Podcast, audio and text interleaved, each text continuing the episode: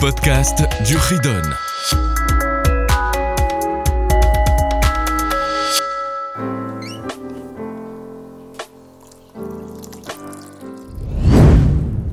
Bonjour, voilà pour la suite, chapitre 200.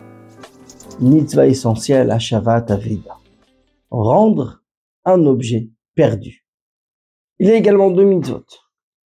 Première mitzvah, la 476, c'est tout simplement rendre un objet qui a été perdu. Pour chacun, tout le temps, partout. Mitzvah suivante, 480, c'est ne pas ignorer un objet qui a été perdu ne pas ignorer, c'est-à-dire passer son chemin, qu'on va expliquer par la suite. Évidemment, c'est une transgression sans punition pour chacun, tout le temps et partout. Alors, la signification de cette mise. Celui qui trouve un objet perdu et qui connaît son propriétaire doit évidemment le rendre. S'il ne sait pas qui est son propriétaire, il doit l'annoncer il doit proclamer que celui qui a perdu tel et tel objet et a des signes distinctifs par lesquels on peut savoir à qui lui appartient, bah, qu'il vient de donner, il vient lui dire, et il lui rendra. Il y a certains objets qu'il faudrait rendre à son propriétaire. Mais dans certains cas, très précis. Celui qui a trouvé le droit de le garder. Mais celui qui veut agir, ce qu'on appelle l'ifnim mishuratadin. Plus que le din. La règle, dit quelque chose. Mais moi, je veux faire mieux. Parce que je veux faire plaisir à Hachem. Donc, je veux faire, je vais aller encore plus loin. Et je vais faire encore mieux, je vais rendre cet objet à son propriétaire. Évidemment, il va rendre l'objet, même s'il n'a pas l'obligation. il y a les simanim, les signes distinctifs. Celui qui a perdu l'objet doit prouver que c'est le sien. Donc, il doit donner la définition exacte de l'objet et des signes distinctifs qu'il y aura sur cet objet avec lesquels on pourra reconnaître et savoir qu'il lui appartient vraiment. Il y a certaines définitions de l'objet qui peuvent être des signes distinctifs. C'est pas quelque chose en plus, mais c'est l'objet lui-même s'il connaît la taille exacte, en long et en large de son objet, c'est le propriétaire. S'il y a quelque chose, une rayure, une tache, une forme particulière, donc même s'il ne connaît pas la taille exacte de son objet en long et en large, mais il sait cette chose en plus qu'il y a, ça fait partie des signes distinctifs. Celui qui la trouve doit l'annoncer. Il doit dire ce qu'il a trouvé, pas dire j'ai trouvé quelque chose. Puisqu'on va pas demander quand même à tous ceux qui ont perdu quelque chose dans leur vie de venir voir cette personne si peut-être c'est l'objet qu'il a trouvé. Donc il va quand même annoncer ce qu'il a trouvé, l'objet. Mais sans donner de détails, bien sûr. Celui qui a perdu, chacun qui aurait perdu un objet pareil, l'objet annoncé en question, va venir le voir et lui donnera les signes. lui donnera les signes distinctifs, mais uniquement à cette condition. Il pourra le récupérer. Au temps du Beth il y avait à Yerushalayim une grande pierre. Cette pierre s'appelait Even Atoen. La pierre où on venait réclamer, réclamer celui qui avait perdu son objet. Celui qui l'avait trouvé devait proclamer trois fois. C'est le minimum. Quelles trois fois? Lors des trois fêtes. Les trois fêtes où on montait au temple, au Beth Amikdash, à Yerushalayim, Pesach, Shavuot et Sukkot. Après la troisième fois qu'il proclame, donc imaginons qu'il ait trouvé entre Pesach et Shavuot, alors il allait proclamer Shavuot première fête, code deuxième fête, et Pessah la troisième. Après Pessah, il devait attendre une semaine. au bout d'une semaine, il proclamait pour sa dernière fois. Donc au total, il proclamait quatre fois durant les trois fêtes. Puis, une semaine après la dernière fête où il avait proclamé. Malheureusement, il n'y a plus de Beth Amikdash. Et donc, on ne monte plus aux trois fêtes. Automatiquement, l'usage de cette pierre n'est plus également.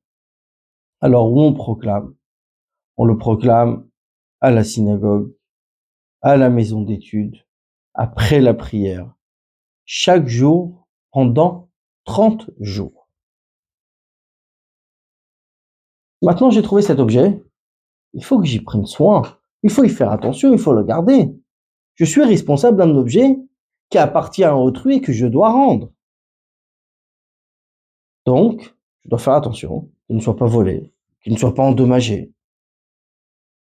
Et si ça a été fait, si je l'ai perdu ou je l'ai volé, je suis responsable et je dois le rembourser. Si c'est un objet qui a besoin d'être entretenu, on doit y faire attention. C'est un tissu qui doit être aéré. Ce sont des objets qui ont besoin de lumière. Il faut faire il faut y faire attention parce que sinon ils vont s'abîmer.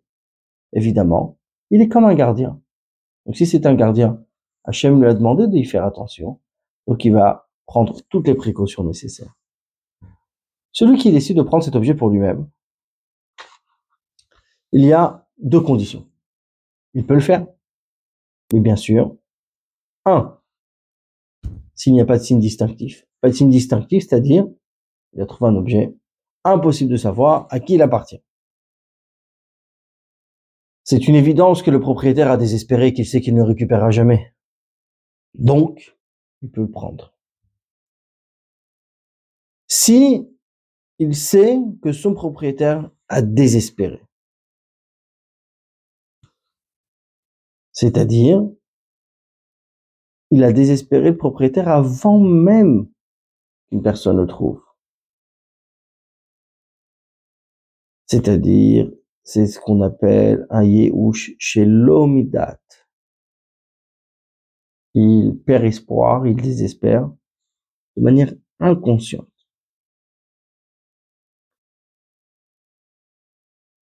Donc, le propriétaire ne sait même pas qu'il a perdu son objet.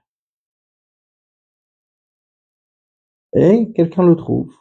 Je trouve l'objet alors que le propriétaire n'est même pas encore au courant il n'a pas pris conscience qu'il a perdu cet objet. C'est-à-dire qu'il est inconscient, mais bien sûr désespéré. Là, cette fois-ci, je ne peux pas le garder. Pourquoi? Parce que son propriétaire ne sait pas encore qu'il a perdu. Par exemple, je marche dans la rue, il est 9 heures et je perds mon objet. À 9h15, quelqu'un le trouve. Entre 9h et 9h15, je me suis pas rendu compte et je continue à marcher.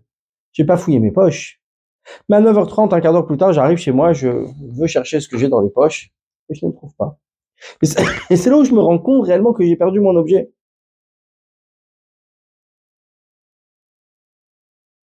Si une personne a trouvé cet objet le propriétaire ne sait pas encore qu'il a perdu.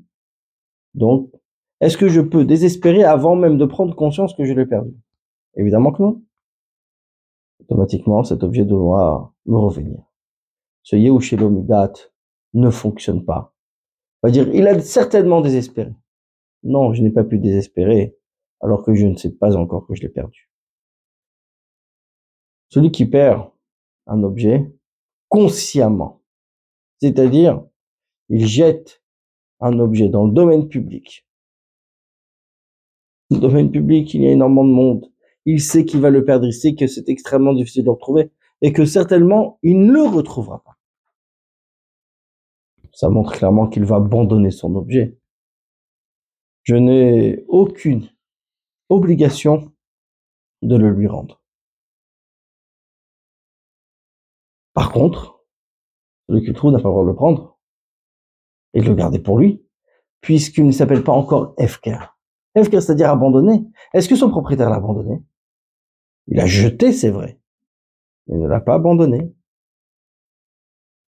Un objet où c'est reconnaissable, c'est visible, c'est clair que son propriétaire l'a posé de côté. C'est dans la rue, mais c'est bien emballé, c'est posé dans un coin.